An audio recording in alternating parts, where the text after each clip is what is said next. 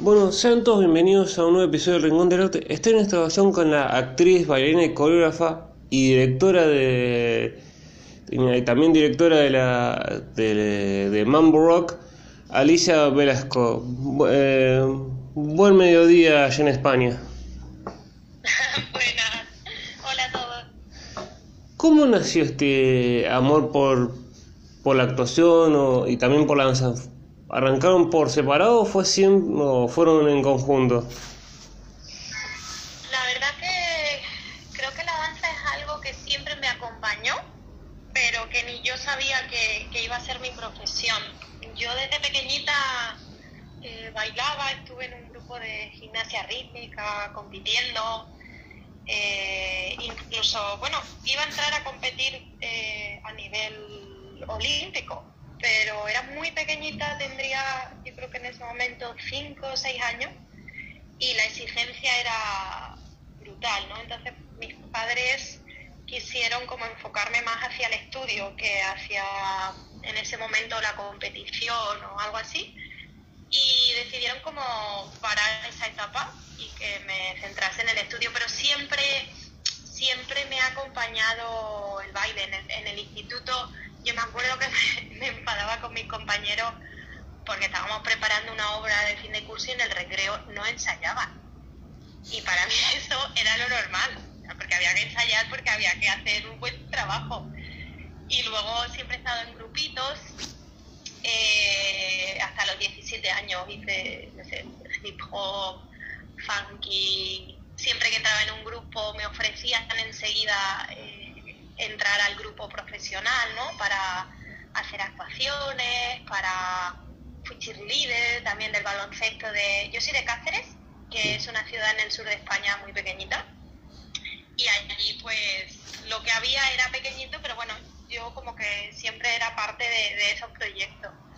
Hasta que ya con 17, eh, bueno, pues yo pensaba estudiar odontología o estudiar, no lo tenía muy claro, fisioterapia, magisterio, por ahí, ¿no? Estudié ciencias y, y fue mi madre la que me dijo, mira Alicia, he visto en Madrid que hay una nueva carrera universitaria, en teatro no te piden como toda la preparación del conservatorio, ¿no? Que son, serían como siete años de conservatorio de danza clásica.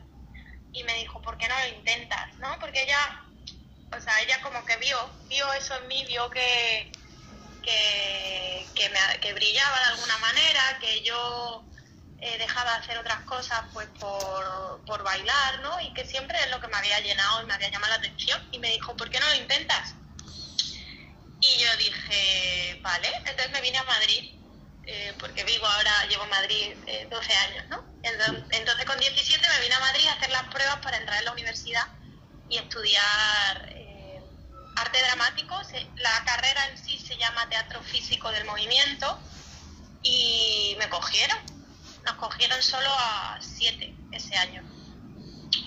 Y ahí es donde empezó el contacto con el teatro, porque hasta entonces yo no había estudiado interpretación, nunca, tampoco me había llamado la atención, ¿no? No era un terreno conocido para mí y ahí fue donde empecé, claro, la carrera eran cuatro años, de 10 de la mañana a 10 de la noche, donde por la mañana tenías desde tus asignaturas de historia de la, de historia de la música, fotografía, eh, vestuario, eh, caracterización, dramaturgia, o sea, todo lo que engloba a un artista para luego subirse a un escenario, tanto el hecho de lo que vas a mostrar como cómo preparar eso, cómo, cómo iluminar eso, cómo crear una obra desde cero, ¿no?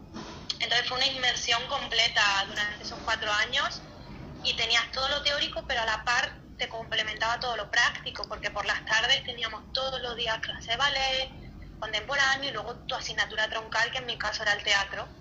Entonces tu, tu parte de teatro, de investigar, de ser parte de un grupo, de tener que dirigir. Yo odiaba dirigir, a mí me gustaba que me guiasen. O sea, yo, yo sentía que, que quería eh, como darle vida a las cosas que me proponían y no, no tenía desarrollada la visión de proponer. ¿no? Tenía compañeras que se les daba muy bien, entonces yo, pero mm, como que escuchaba mucho esa parte, ¿no? Como que siempre que dirigían me quedaba observando, porque ahora soy directora, ¿no? Entonces, a mí es algo que me sorprende mucho en esa época, no quería verlo, pero sí era, he sido siempre muy curiosa. Siempre tenía mucha inquietud, siempre quería aprender más, quería quería quedarme, ¿no? Quería, quería ayudar, quería entender cómo funcionaban las cosas. Y, ahí empezó mi, inmersión en el, en el teatro, que para mí ha sido un antes y un después a nivel de vida y a nivel laboral y a nivel de, valores, ¿no? Porque esos maestros que yo tuve eh, fueron clave para, para entender los valores del arte, el respeto, eh, para entender que, que hay que trabajar, estudiar, implicarse, eh, valorar todo esto, ¿no? Y siempre, no, sé, siempre fueron como, como unos guías eh, muy importantes en, todo este proceso. Nos enseñaron el respeto que, hay que tener al entrenamiento, ¿no? o sea, como antes de poder crear algo, si tu cuerpo va a ser tu herramienta, ¿cómo la entrenas? y no ir directamente a, bueno, yo esto lo voy a hacer. No, no, no, no, no. Crea todo eso, ¿no? Como dale, dale ese tiempo. Y, fue un proceso duro, porque cuando uno está en un terreno de investigación, no siempre las cosas, bueno, casi nunca las cosas salen a la primera, ¿no? Entonces, empezar a vivir un proceso largo de no sé bien hasta hacia dónde estoy yendo, pero sigo aquí, no sé si estoy en lo correcto, si no lo estoy eran como no había respuestas, ¿no? Pues lo que viene siendo un proceso de verdad, en el que no hay respuesta y estás viviéndolo. Y creo que ese, ha sido mi mayor regalo. Mi mayor regalo luego para, para incluso para la danza. Cuando terminé la carrera, eh, con mis compañeros siempre hemos sido como muy proactivos a, hacer, ¿no? Monté con dos compañeras una compañía de teatro que a día de hoy sigue funcionando, se llama Al Descubierto Physical Theater y yo estuve trabajando con ellos tres años y que hacíamos todo, nos creíamos invencibles, ¿no? O era desde escribir el texto, a crearte el vestuario, a poner las luces, a irnos a ensayar a salas de la, de la comunidad que estaban como a cuatro horas de Madrid porque eran gratuitas, porque no teníamos dinero para, para pagar siete horas de ensayo en una sala, ¿no? Entonces nos enseñaron cómo a buscarnos la vida en ese sentido de decir, venga, propone aquí, pide una subvención allí, eh, vamos a presentarnos a este concurso, ¿no?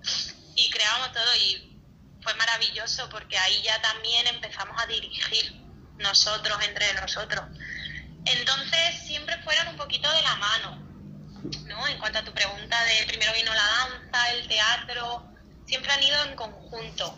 Quizás la danza vino primero pero el teatro me aportó una visión de entendimiento de, del cuerpo, de entendimiento de quizás de las sensaciones, de, buscar la esencia de las cosas que la danza no me la, no me la había dado, ¿no? Entonces yo siempre he entrado por otro lado a, la hora de, de moverme.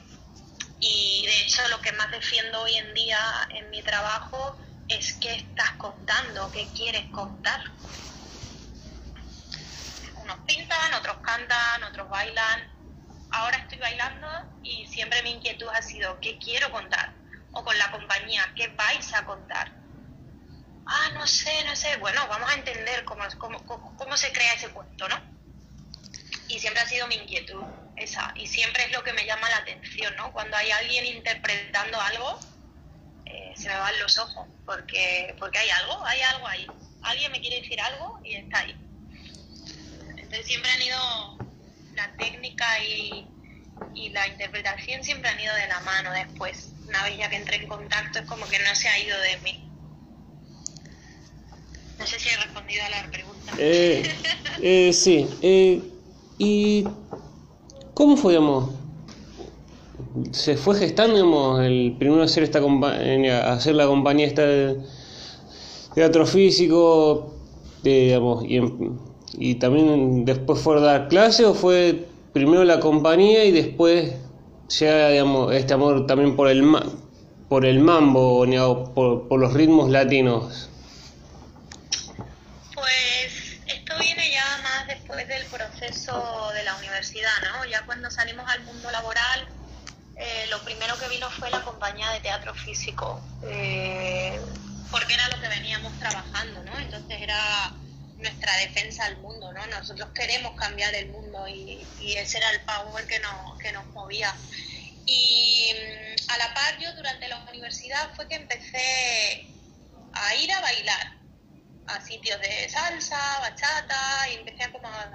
Me gustaba mucho, me sentía muy libre, eh, empecé a tomar clases, ¿no? Pero era como algo como puntual, no era algo en lo que yo estuviese totalmente integrada. Y cuando terminé de la universidad, como tenía más tiempo, hice las pruebas para entrar en, en una compañía de, en este caso de, de bachata. Y entré en una compañía de bachata, bailé profesionalmente, porque sí que es verdad que siempre he tenido como mucha entrega y luego, eh, aparte del trabajo, ¿no? Como que siempre, yo siempre tenía mucho hambre y, en cuanto se abrió una puerta era como, Ali, ¿quieres? Sí, quiero hacer esto. Entonces entré en la compañía, estuve bailando eh, eh, con Marco y Sara, que ahora bueno, son mundialmente conocidos. En ese momento fue el primer grupo de bachata que montaron y estuve bailando con ellos pues no sé si fueron dos años, y luego eh, hice las pruebas para entrar en una compañía de salsa que la dirigía Falco Benalcázar aquí en Madrid. Y me cogieron, quizás no porque tuviese el nivel, porque yo en ese momento no sabía bailar al dos. Yo. Pero quería aprender, ¿no? Entonces vio, vio algo en mí, vio ganas y, y con Falco estuve trabajando tres años en la compañía que ensayábamos de lunes a viernes cuatro horas diarias eh, sin, sin, parar y una exigencia brutal, que es lo que hacía que luego hubiese un trabajo muy profesional ¿no? y mucho, mucho aprendizaje. Y esa etapa fue vital para mí porque yo en ese momento no había referente femenino del que aprender. O sea, Falco daba sus clases solo. Eh, y el hecho de que no hubiese referente femenino hizo que yo me investigase en cuanto a movimiento, cómo cómo me quería mover y no pensaba en un estilo, ¿no? No pensaba en una imagen, no quería copiar a una persona para ser exactamente igual, sino que yo, ¿qué me decían? Muévete, entiende el movimiento, vale, pues yo me movía y de ahí fue, fue como, fue la primera semilla de, primero de entender que era el tiempo 2, que era el mambo, de entender que era la salsa, de entender que, pues, que había una historia detrás, luego se empezó a abrir todo ese mundo de la salsa, de estilos, entender qué era la pachanga, o qué instrumentos sonaban, o sea, como que se me abrió de repente ahí un mundo y un mundo que me apasionaba. Y paralelo a eso también estaba trabajando con la compañía de, teatro, ¿no? Entonces hubo un momento que esos dos mundos no los podía sostener porque exigían muchísimo a nivel de, entrenamiento, de ensayo, de estar, de llevarlos a cabo. Y hubo un momento que decidí elegir. Y elegí el baile. Porque con el baile sentía una libertad que no sentías con la interpretación, ¿no? Eh, a nivel de, de, ejecución. Me sentía de otra manera y dije, dije, yo quiero tirar ahora por el baile. Y empecé, me, me metí a fondo con el baile, seguí entrenando con esa compañía y ahí es que empezaron las clases. Ahí empecé a dar clases, primero trabajando con, ayudando a, gente a dar su clase, mucho antes de que empezase eh, yo sola, ¿no?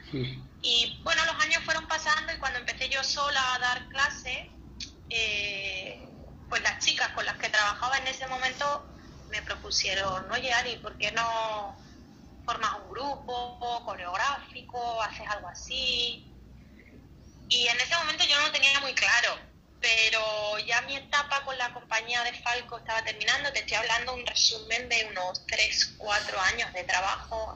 Eh, y cuando terminó esa etapa, empezaban a hacer otra que era la de solista.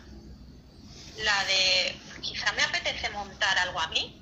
Y por eso en el inicio de la conversación me resultó interesante decir que a mí en ese momento no me gustaba dirigir ni crear, Pero después de todos estos años, cuando se me presenta este momento de, vale, ya no estoy en la compañía, ya no, no voy a seguir trabajando con este grupo, quiero trabajar sola y apareció una competición, el primer mundial al que me presenté, el mundial de, de la negra salsa, que fue en el año 2016. Y ahí fue el primer año que yo dije, me quiero presentar sola, quiero montar una coreografía, que hasta entonces yo había bailado coreografías de la gente, pero nunca había hecho nada propio. Eh, me quiero presentar a un mundial, yo no tenía ni idea de lo que era un mundial. Y dije, lo voy a hacer. Y me puse a entrenar. ¿Qué, qué traía yo? Traía, sabía cómo entrenar, sabía cómo había que, ensayar, sabía de disciplina, sabía de todo lo que, o sea, como todas las herramientas que había aprendido en estos años para ponerlas en un sitio y poder crear algo. Entonces, a, eh, a, veces como que hacen falta que pasen esos procesos para decir, vale, esto, esto no me siento yo ahora que me guste, pero bueno, mira, después de todos estos aprendizajes, ahora quizá necesitaba tener todas esas herramientas. Y me presenté como solista a este mundial en el que quedé subcampeona mundial la primera vez que me presento yo una competencia. o sea, para mí mi único objetivo en esa competencia era intentar disfrutar, porque tenía unos nervios, una sensación de, Dios mío, se me va a olvidar todo, eh, no sé si voy a llegar al final de la coreografía, y estuve preparándomela un año, un año entero, no sabía si, si podía confiar en mi trabajo, eran, eran como muchas dudas, ¿no? Pero pero me acuerdo que yo me subí ahí y lo disfruté. Y ya está. O sea, objetivo cumplido, ¿no? Y de aquí, de, este proceso, cuento el tema de, de, la primera participación como solista porque creo que fue muy clave, primero para empezar a desarrollar lo que es mi, mm, no sé si llamarlo estilo, como mi sello en el baile, mi forma de interpretar la música porque eso atrajo a, más chicas a que quisieran aprender conmigo, ¿no? Pero resulta algo muy curioso que en este periodo en el que quedo subcampeona, me ofrecen un trabajo en Grecia en uno, para trabajar en unos hoteles, haciendo eh, un show con un grupo brasileño. Y yo decido vivir esa experiencia porque yo digo, yo ahora no me retiene nada, no tengo carro, no tengo perro, no tengo como responsabilidades y creo que es el momento como de decir, mira, yo me voy un año y ya luego cuando vuelva ya veré. Y en ese año que me fui fuera fue cuando surgió este punto de, que estas chicas que estuvieron trabajando conmigo me dijeron, oye, ¿y si montas algo? ¿Y si montas un grupo? ¿Y si montas algo coreográfico? Entonces, no considero que que yo haya ido buscando las cosas o que tuviese como unas metas claras y siento que mi único objetivo era como entregar lo máximo de mí en cada cosa que hacía y la vida me iba presentando estas opciones o estas situaciones y cuando volví de Grecia a Madrid eh, fue un cambio brutal porque en ese momento decidí abrir mis, mis clases solas empezar a entender mi forma de interpretar la música y enseñarla, porque para enseñarla yo tenía que decir, vale, es otro proceso más aún de investigación y decir cómo voy a yo transmitir esto y luego a la vez empezar a montar coreografías para grupos, ¿no? Cuando yo hasta este momento pues ya había montado algo para mí, para una competición muy clara, pero empezó a darse y empecé a trabajar con, con este primer grupo que, se llamó Mambo Rock. Y se llamó Mambo Rock porque la primera canción que escogí para, para esta coreografía fue Mambo Rock de Alfredito Linares. Y la gente, cuando la bailábamos, siempre me preguntaban, oye Ali, ¿las Mambo Rock? Oye Ali, ¿no han venido las Mambo Rock? Y me resultó como curioso ese nombre porque no, no me convencían ni Lady Style, ni Lady Teen, ni nada de ese sentido. Y cuando escuché Mambo Rock sentí que tenía fuerza y que identificaba un poquito el sello que yo quería en ese momento eh, contar, ¿no? Y así empezó eh, mi etapa como directora de compañía. eh, después de, ya, te cuento, de todos estos eh, procesos, vivencias, momentos que se fueron dando, ¿no? Sí, y ¿Cómo digamos, aprendemos bailar bachata, salsa o, digamos, también esto del mambo? ¿Se, aprende siempre, sí o sí, digamos, es necesario siempre aprenderlo en pareja o se pueden digamos, hacer pasos solo o, o no, no, no, no, para nada. Creo que, creo que así como la sociedad está cambiando, eh, porque ahora aprender pasos libres o aprender a bailar solo es un concepto muy popular, muy extendido. Es decir, eh, antes quizás el baile latino solo se concebía en parejas y había muy poco espacio para los pasos libres o como para desarrollarse uno en solitario, ¿no? Era, era, era menos común, no se veía tanto.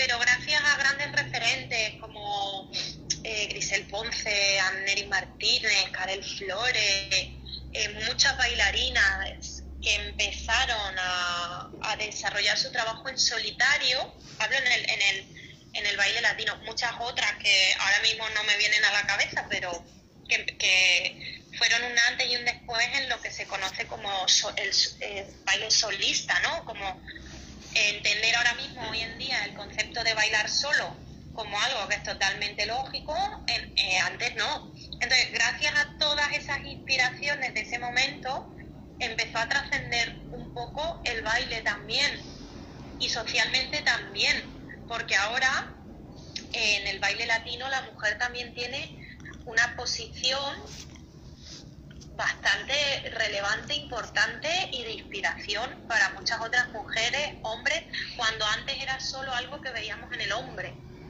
Y era, era lo común. Entonces, socialmente también somos más, o creemos ser más individualistas, ¿no? Entonces, eh, se puede bailar solo, es que ahora la vida te lleva a eso también, ¿no?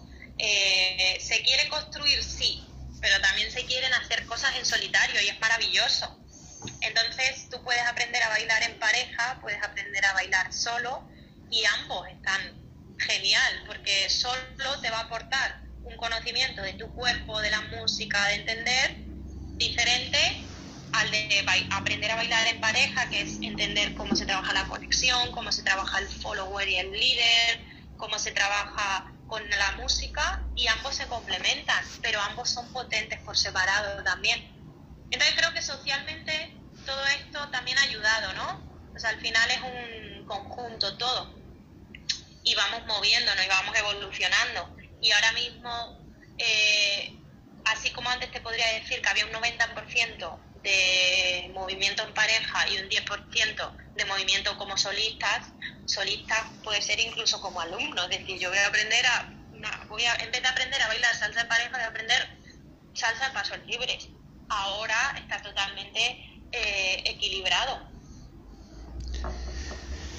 Eh, ¿Y cómo fue, amor? uno empieza, arrancó y en el 2020 te dicen, no, todos adentro porque aparece el COVID. ¿Cómo fue, el, uno eh, arrancar y empezar a trabajar y en el 2020 no, no poder eh, no, no poder moverse? Sí.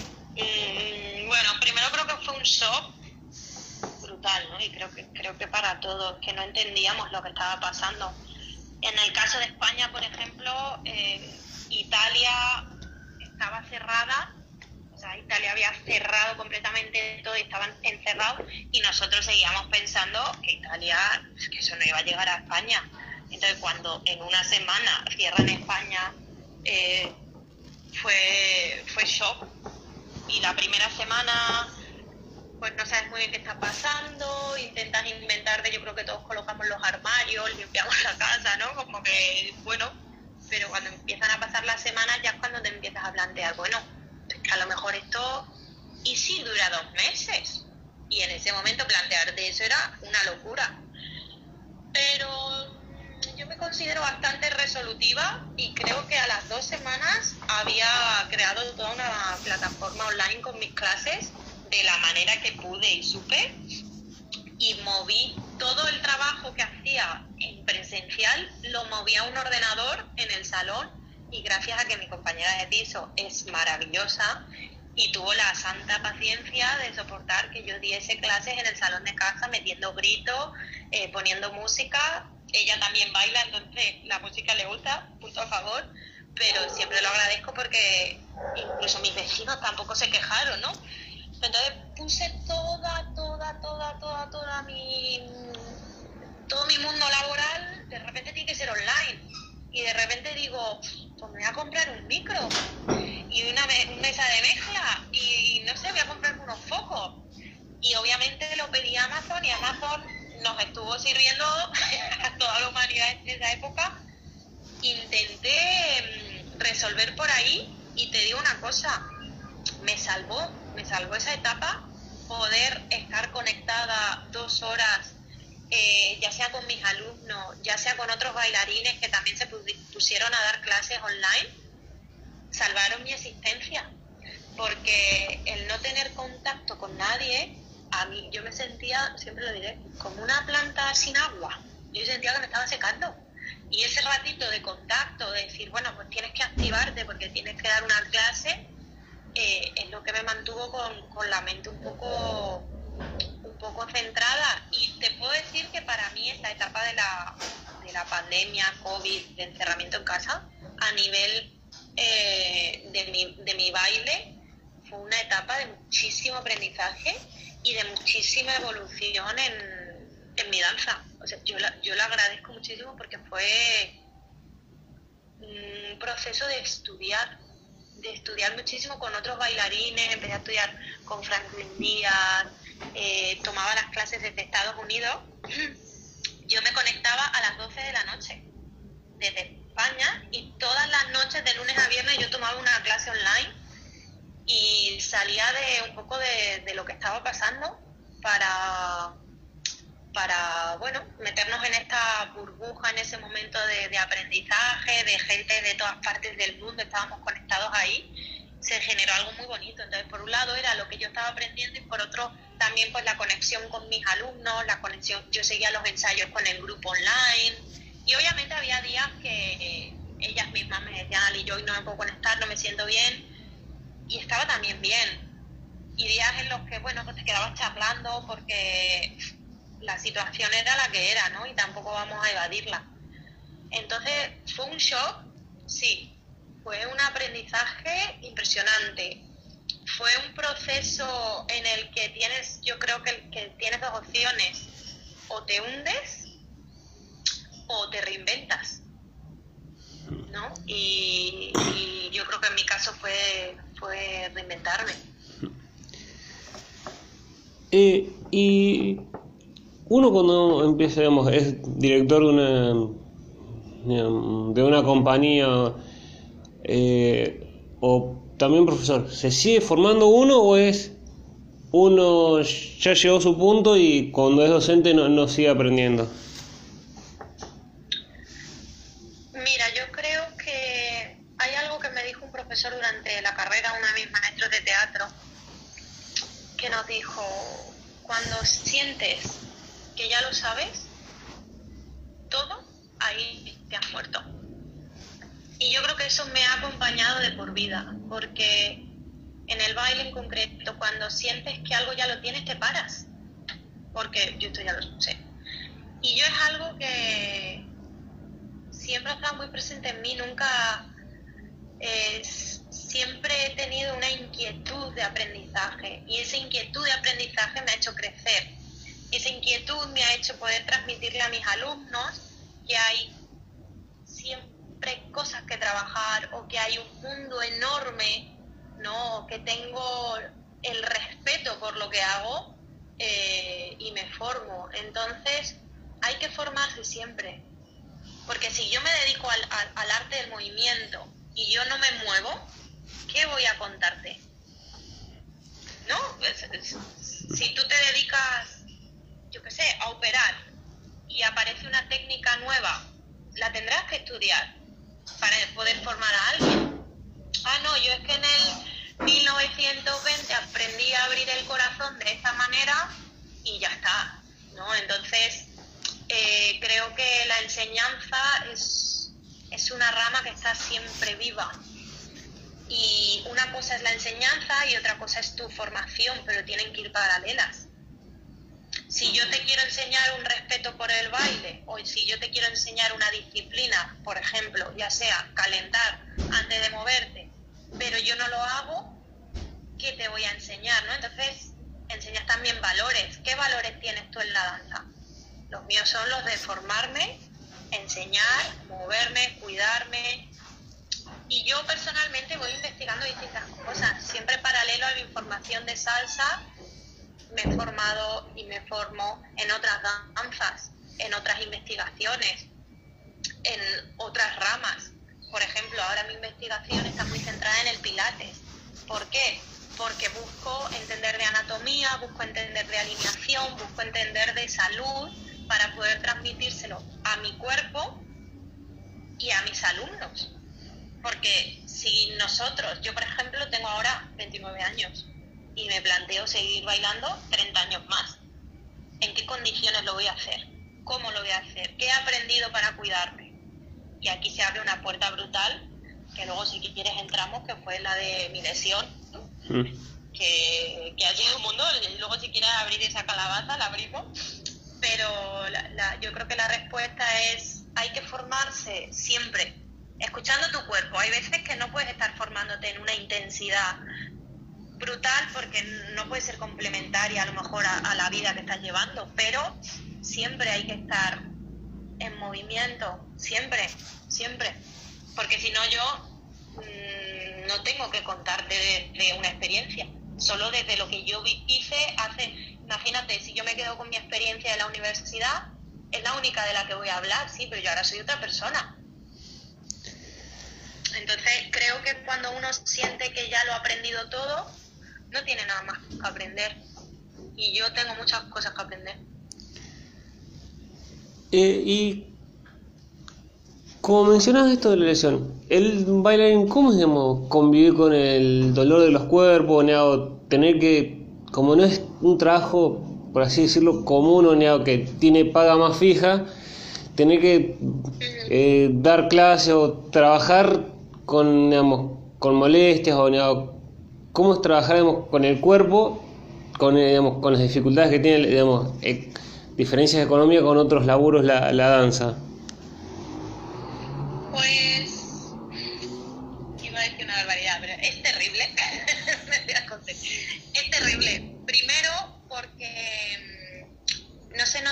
enseña prevención. Y no solo en el baile, no se nos enseña desde pequeño a tener una cultura de cuidado ante lo que es nuestro cuerpo, que es nuestro templo, porque vale, yo me dedico a la danza, pero el que trabaja en una oficina trabaja porque su cuerpo se levanta y llega a una oficina. Y no hay ninguna cultura ni ninguna enseñanza desde que estamos en la escuela que te diga, oye, ¿sabes que tu cuerpo es el que te tiene que seguir a todos los sueños que tú quieras cumplir? Y creo que principalmente tendría que empezar ahí, porque me da igual a lo que te dediques, pero es tu cuerpo el que te va a llevar a eso.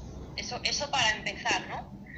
¿Cómo, ¿Cómo complemento ya eso si encima me dedico a la danza? Es decir, si encima le exijo a mi cuerpo el 300%, 24 horas al día, 7 días a la semana, explota. Por algún lado explota si no hay un cuidado. Entonces, en mi caso, yo tenía una lesión, herencia genética, tenía una vértebra que no estaba sujeta, ¿no? Entonces era una vértebra como que se movía en mi columna, en la columna lumbar. Esto me empezó a dar crisis, te hablo de hace ya siete años. Y yo personalmente intenté empezar a cuidarme. ¿Cómo? Como sabía en ese momento, bueno, pues fui a un entrenador personal, intento calentar, intento estirar, pero no había realmente un cuidado, porque luego le exigía a mi cuerpo eh, brutalidades. Si te presentas a un mundial, ¿cómo tienes que prepararte? Brutalmente, brutalmente. Y no hay un reposo, no hay un descanso, porque si eres autónomo y tienes que dar clase y también tienes que ensayar y también viajas y también y cada vez quieres hacer más. ¿Por qué? Porque es tu profesión y dices, bueno, que tendré, no sé, 30 años hábiles más para seguir trabajando de esto. Entonces, creo que, que es un sistema que no se sostiene porque por algún lado explota, ya sea porque no has dormido nada durante dos semanas y te va a salir una lesión, ya sea porque tengas una lesión antigua. Entonces, ¿de dónde parte? Pues de nosotros los profesores o de nosotros los coaches o de nosotros los mentores o de nosotros educadores, empezar a transmitir y empezar a enseñar una prevención. En mi caso yo la he aprendido a base de sufrimiento. ¿Por qué? Porque yo empezaron a darme crisis en la columna de quedarme, tener que quedarme en el sofá o tener que ir a pincharme para poder ir a dar clase y yo en vez de decir, ¿por qué no cancelo las clases esta semana o los ensayos o me dosifico o entiendo que hay muchas maneras de ensayar o entiendo que hay muchas maneras de enseñar? ¿Por qué no doy un poco de descanso y reposo en vez de ir como una loca y de querer enseñar lo mismo a una calidad impresionante, a exigirme cada vez más cuando estoy teniendo dolor? Entonces yo en mi caso no escuché las alarmas yo seguía. ¿Y qué hacía? Me iba al fisio, yo me iba a una clase de, a hacer un poco de pilates hace años, pero luego seguía en la misma dinámica. Entonces, si tú no quieres escuchar las alarmas y quieres seguir esta dinámica social de correr y hacer y ser productivos y ser eh, eficaces y ser los mejores y encima demostrar, porque el escenario tienes que demostrar y con los compañeros tienes que demostrar y tienes que ser el mejor, es un bucle que te deteriora sí o sí. Te deteriora sí o sí. ¿Qué me pasó a mí en mi caso? Que yo no me escuché. Que yo en su momento no aprendí esta educación del cuidado esta dosificación. No, yo lo que aprendí es que tenía que dar lo máximo todo el rato. Entonces mi cuerpo llegó a un límite. Para mí, después de la pandemia, las crisis empezaron más frecuentemente. Te hablo de que yo tenía crisis en la columna eh, antes una vez al mes ya, pero llegó un punto en el que yo empecé a vivir con dolor. Entonces ya aquí se mezclan muchas más cosas, porque ya es ah, no, yo antes iba al fisio, a mí estoy haciendo mi vida como tal. No, ahora es, este dolor no se va de ti. Y eso te empieza a desmoronar. Porque tú quieres seguir haciendo lo que venías haciendo porque es lo que has aprendido. Y está bien, es lo que has aprendido. yo me decía, es lo que he aprendido. Está bien, es lo que voy a seguir haciendo. Y yo no quería cambiar eso. Entonces mi cuerpo fue cada vez peor. Y te hablo de, me acuerdo una, un evento en París, que me dio una crisis simplemente al girarme de la cama, cuando hablo una crisis es un latigazo en la columna que te deja tumbado. Y me vi teniendo que irme a una farmacia a pedir cualquier tipo de analgésico en otro idioma que yo no sabía ni qué estaban pidiendo, echarme cremas, tomarme pastillas para hacer el show esa noche. Y yo a día de hoy digo, ¿por qué yo no estaba escuchando lo que estaba pasando? porque yo ante el dolor no ponía un remedio. Hay muchos factores. Puede ser, en mi caso, eh, tenía mucho trabajo en ese momento y no tenía por qué ser económico. Hay otras personas que tienen esos, esos problemas económicos y dicen, es que yo no puedo no dar clase, ¿no?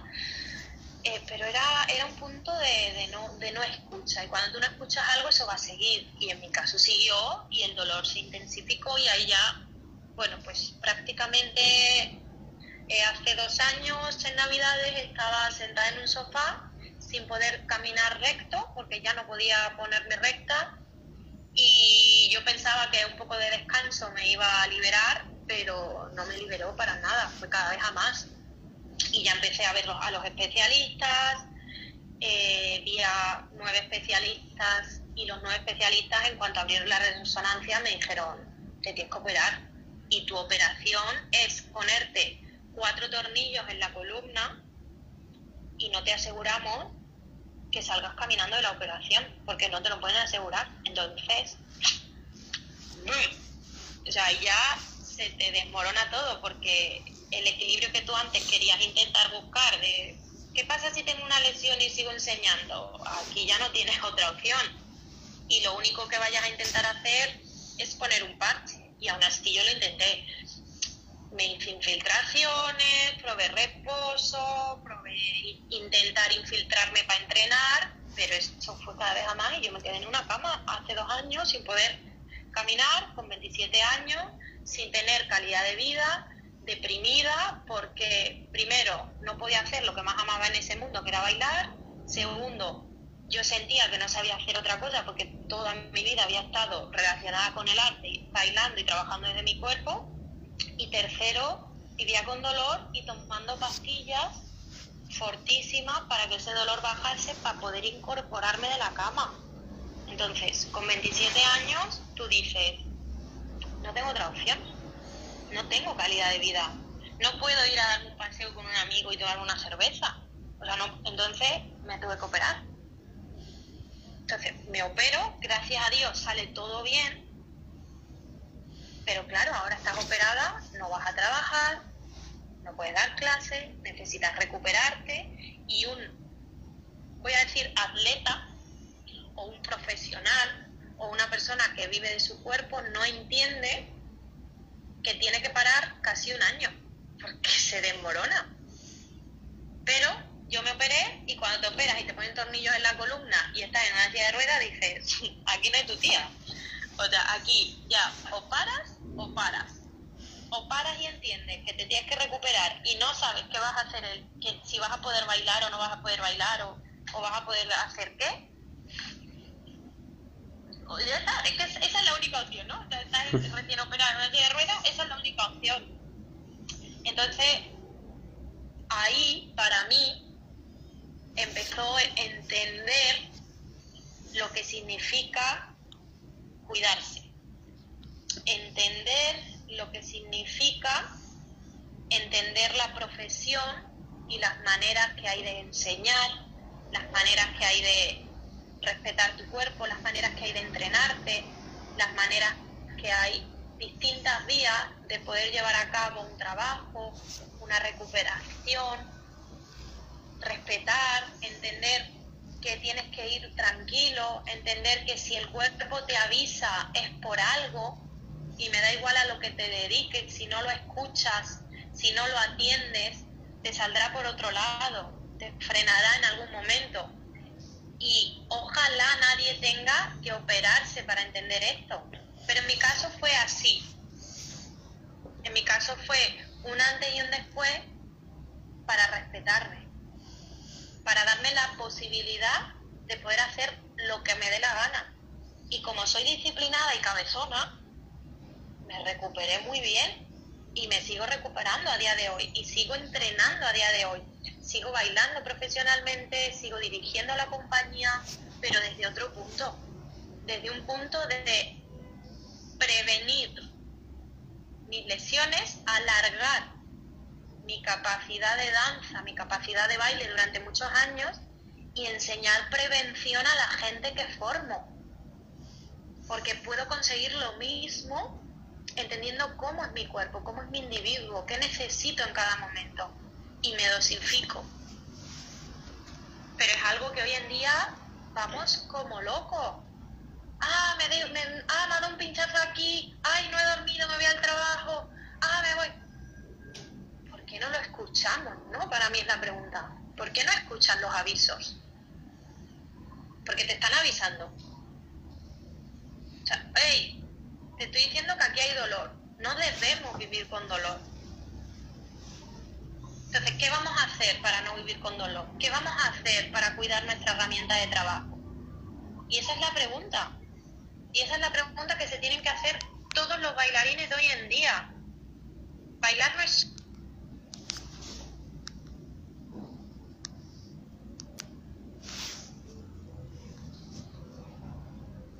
¿Mm? ¿Tienes dolores ya y los estás atendiendo o estás haciendo como si nada?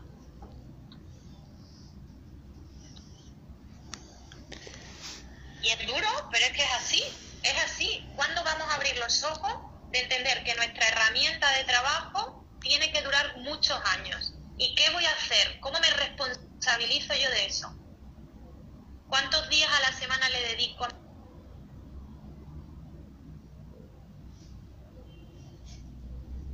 ¿Cuántas horas del día? Y esto se lo pregunto a todos los que nos escuchan ¿Cuántas horas del día le dedicas a tu cuerpo para que esté sano? Me da igual a lo que te dediques. Eh, Entonces vivimos en un mundo que nos lleva, nos lleva, nos lleva, nos lleva a no escuchar, nos lleva a correr, nos lleva a hacer, hacer, hacer, hacer, hacer. Sí, está genial, yo, a mí me encanta, o sea, yo soy una motivada de la vida, motivadísima. Pero pongamos un poquito de cabeza, y más a los bailarines, pongamos un poquito de cabeza.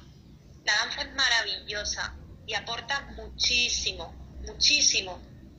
Trátala con respeto, trátate con cariño, cuídate, ese es el mensaje, cuídate. Y si no sabes cómo cuidarte, pide referente. Y si yo estoy ahora mismo a día de hoy en una posición de poder enseñar algo a alguien, es eso, es entiéndete tú, entiende tus necesidades, entiende tu cuerpo y desde ahí muévete. Eh, y para bailar digamos, los ritmos latinos, ¿se necesita el mismo zapato, digamos, en el caso de la mujer o el hombre? ¿Son los mismos zapatos que uno usa en un casamiento o, en un, o cuando se, se va de, digamos, de fiesta a bailar? ¿O son zapatos especiales? Bueno, mm, ¿un bombero se pone un traje especial para apagar un fuego? Sí. Una persona que va a bailar debería tener un calzado específico de baile, un calzado que te ayude a hacer lo que quieras hacer. Se exige Mm, quizás cuando estás empezando no es necesario, pero cuando, oye, esto me va gustando y va siendo algo eh, pues cada vez más parte de mí, eh, cada vez me apetece echarle más horas, sí que es interesante que uno le dedique la atención a, me voy a comprar un calzado que me ayude a hacer esta actividad, sí. Eh, y ¿Alguna vez te pasó con algún amigo, digamos, que no, no de danza o algún familiar que te diga eh, por qué, digamos, más allá, digamos, tomate esto del arte como un hobby porque no se puede ir de esto? O también, no sé, ay, esto es más, muy fácil, como te, como te miran con estrés o por frustración por algo no te sale digan, ay, si es tan fácil esto. A ver, eso te lo vas a encontrar continuamente, porque a día de hoy eh, la danza pues no está concebida eh, en la misma posición que, que cualquier otro trabajo. Y te lo vas a encontrar. El punto es yo necesito defender esto, yo, yo sé que esta es una profesión yo la amo, yo trabajo de ello, yo la valoro. Si tú no le tienes ese respeto, bueno, pues quizás es que no seamos amigos, ¿no? Porque quizás no tienes entonces ni idea ni preocupación de entender eh, eh, a qué le dedico mm, más de 12 horas al día, ¿no? Entonces te lo vas a encontrar, sí, mi familia, por ejemplo, siempre me apoyó. Hay familias que no apoyan porque, pero bueno, mi familia tuvo miedo, porque al final tener un hijo que te dice yo voy a estudiar teatro, yo me voy a dedicar a eso y a mí me da igual todo lo demás, yo como padre digo, ostras, pues a lo mejor me hubiera apetecido que me dijese que quería ser abogada. Pero en mi caso mi familia eh, me apoyó y, ya te he dicho que yo siempre he sido muy cabezona, ¿no? Entonces en mi caso eh, me daba un poco igual lo que la gente pensase. Eh, siempre siempre, eh, quizás no lo tenía claro, pero sabía por dónde iba a ir. Y luego ya la vida pues me iba a ir enseñando otras cosas. Y siempre te vas a encontrar, si en un trabajo, bueno, eres una persona que tiene iniciativa, que tiene ideas, que tal, pues te, encontrarás gente, ah, eso no, eso no vale, sí. Te lo encontrarás siempre, entonces yo creo que depende un poco de cuánto crees tú en ello, no la gente, cuánto crees tú en eso que haces, cuánto crees tú en eso que quieres hacer. Eh, ¿Y cómo, digamos, es irte del lugar donde uno nace, digamos, con los amigos, a estudiar a Madrid y después, digamos, que te contraten por el mundo, te sorprendemos. Fue duro y también digamos, te sorprende digamos, que fuera de España te hayan querido contratar, digamos, como decís vos en París, eh, Grecia. ¿Te sorprende o es como es gaje de uno que está haciendo bien las cosas?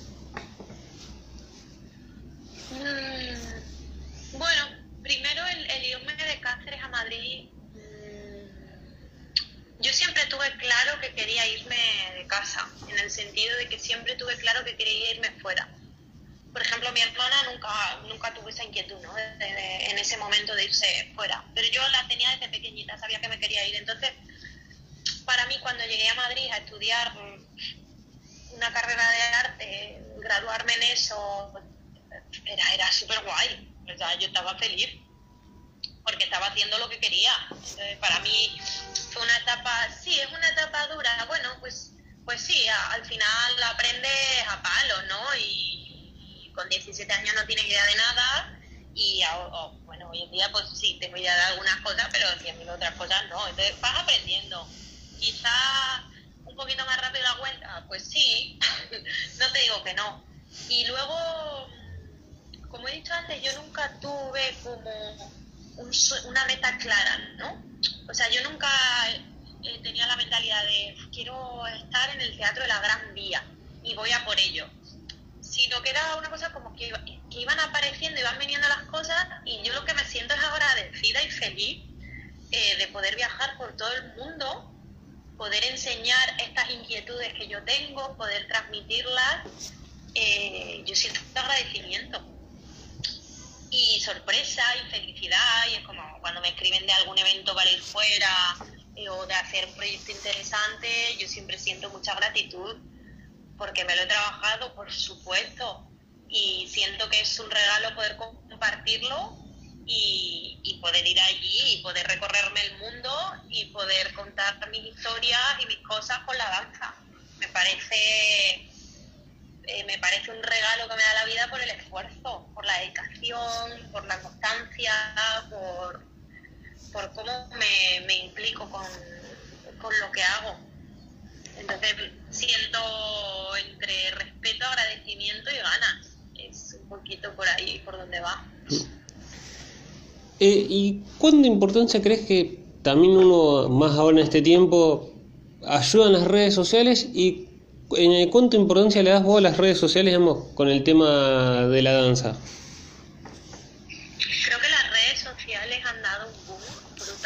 y creo que son parte de nuestra vida hoy en día. También creo que hay que tener un equilibrio.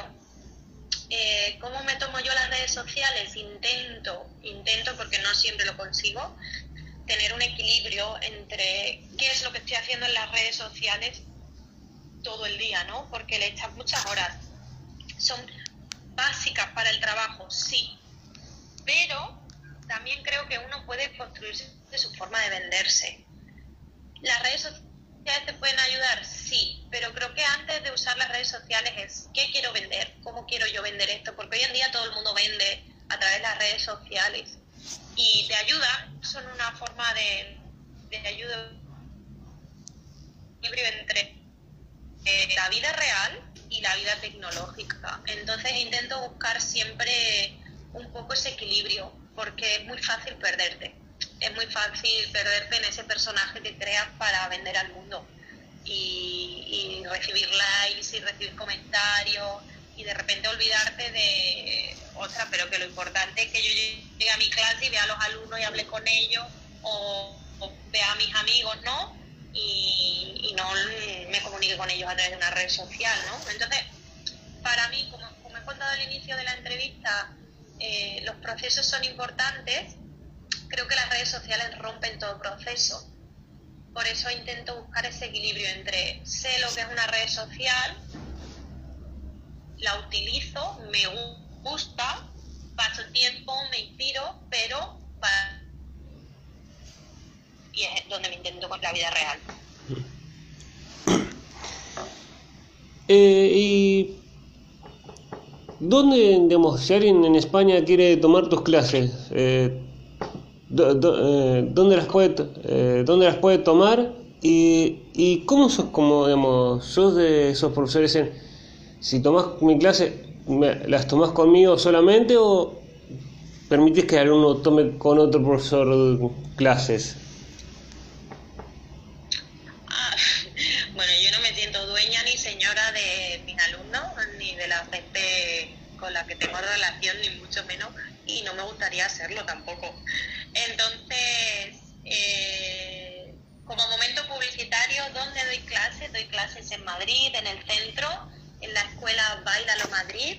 Podéis escribirme tanto a mí como a la escuela si queréis tomar clases, si venís a Madrid y queréis aprender o queréis desarrollar o queréis evolucionar en algo, eh, eh, sin ningún problema.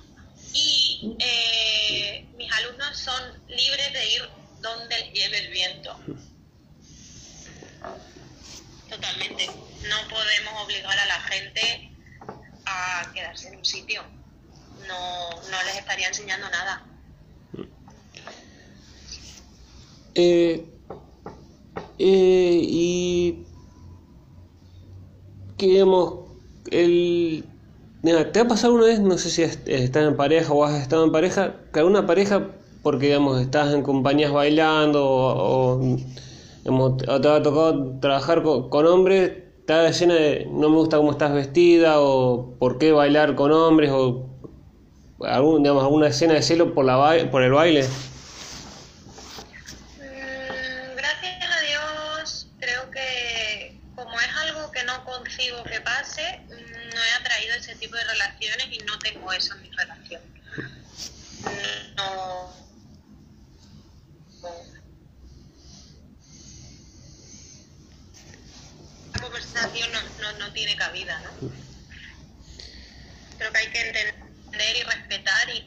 Y siempre que haya respeto y comunicación, lo otro son miedos. Eh,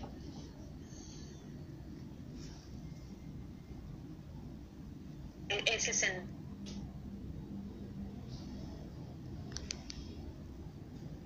no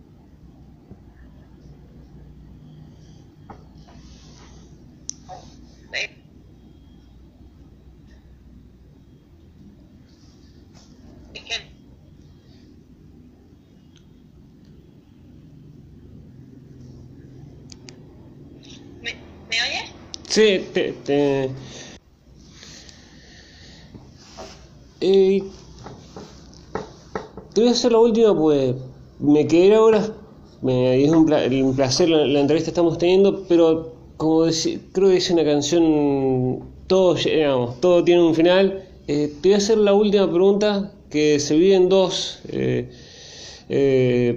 y la primera parte es, desde que arrancaste, digamos, con el arte, mirás para atrás y decís, hasta ahora, mirás para atrás y decís, me arrepiento de alguna decisión o algo. Y la segunda parte, ¿qué le dirías a alguien que por algún miedo, algún prejuicio no se anima a bailar? ¿Qué le dirías vos para que se anime? Eh, la primera, eh, cuando miro para atrás, siento mucho orgullo. Y siento mucho orgullo porque he sido muy valiente, he sido muy, muy, muy valiente. Y a veces como que no soy consciente de eso, ¿no? Y, me siento orgullosa de mí. Eh, me alegro de todas las experiencias que he tenido porque sinceramente me han, me han enseñado muchísimo y me han traído al punto en el que estoy ahora. Entonces, cuando miro para atrás,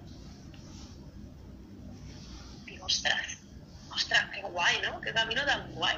Y cuando lo cuento, ¿no? Cuando tengo este tipo de entrevistas, eh, es donde realmente quizás soy un poco consciente de, de analizar un poco de visión general de todo, todas las cosas que he hecho, que he ido viviendo, cómo he ido cambiando como persona, cómo he ido encontrándome como persona y con mi baile. Entonces, yo te agradezco a ti la entrevista porque para mí también es un poco recordar eh, todas esas cosas que uno ya da por hecho a lo mejor o que no, no recordaba, no las tenía tan presentes que habían pasado.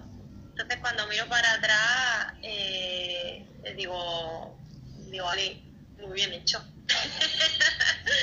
y para alguien que, que tiene miedo, que tiene alguna circunstancia que le impide confiar quizás, eh, creo que la lucha con los miedos es una lucha que tenemos constantemente y los miedos son partes que nos tenemos que trabajar y están ahí simplemente para decirte, trabájate esto porque tú puedes hacer lo que te dé la gana.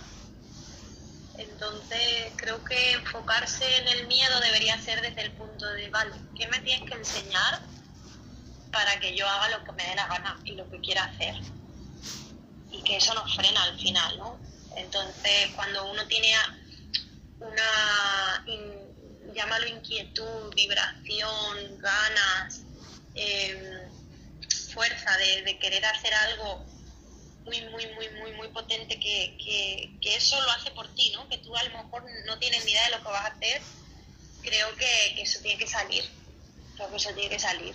Y que se puede, se puede hacer, se puede hacer todo.